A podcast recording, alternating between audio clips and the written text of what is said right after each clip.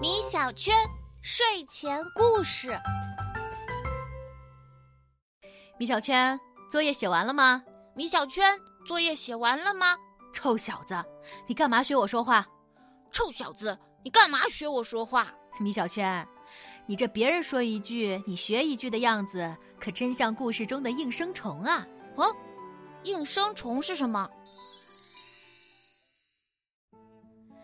常言道：“三更灯火五更鸡，正是男儿读书时。”此时天刚蒙蒙亮，村北老杨家的那间小草舍就亮起了烛火。毫无疑问，是他们家的小儿子杨瑞早起读书了。要说这杨瑞呀，年方十五，生的是玉树临风、温文尔雅。别看年纪尚轻，却已饱读诗书，并立志要考取功名，出入朝堂。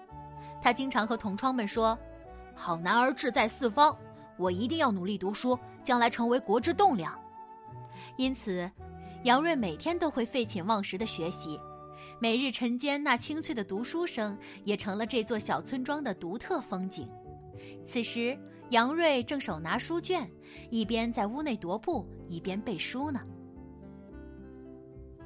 彼黍离离，彼稷之苗；彼黍离离。笔记之苗，行迈靡靡，中心摇摇；行迈靡靡，中心摇摇。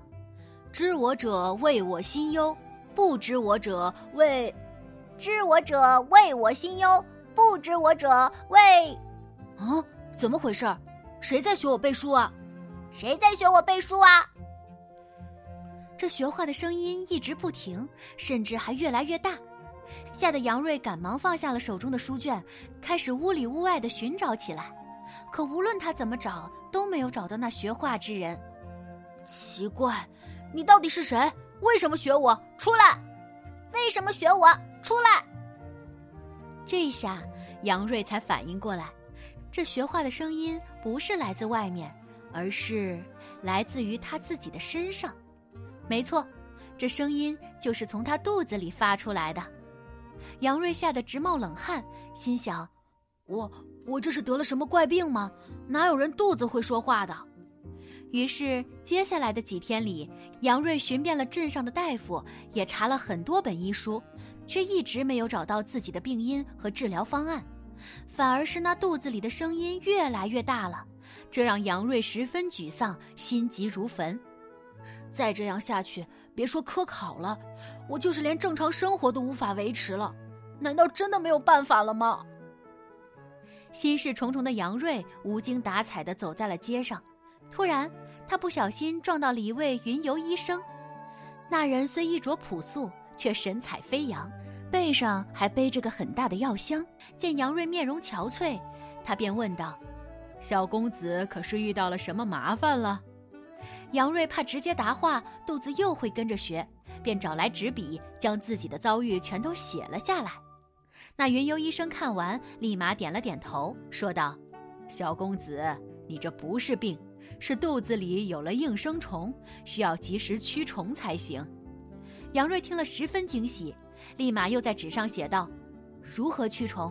还望医生指点迷津。”于是云游医生给杨瑞开了一副药，并嘱咐道：“你回家后，按照《本草纲目》上的药名，一个一个的读。”一直读到应声虫不再学你说话为止，这时你就赶快把药喝下去，之后就能痊愈了。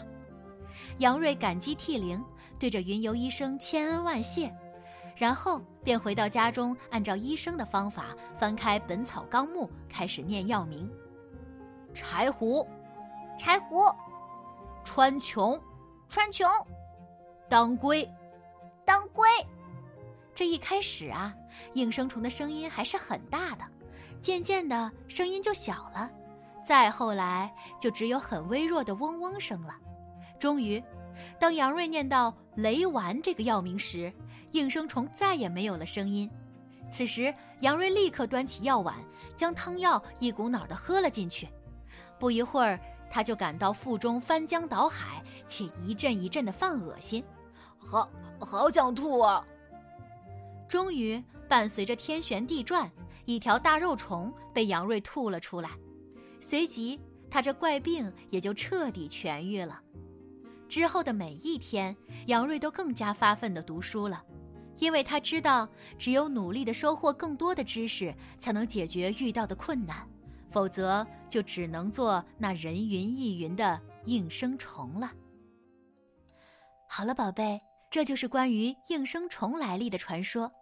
别看它只有三个字，却也还是个成语呢，专门用来比喻那些胸无主张、随声附和他人的人。所以，宝贝，我们也要像故事中的杨瑞一样，通过学习来充实自我，不去做那应声虫哦。好了，宝贝，故事就讲到这里啦，晚安。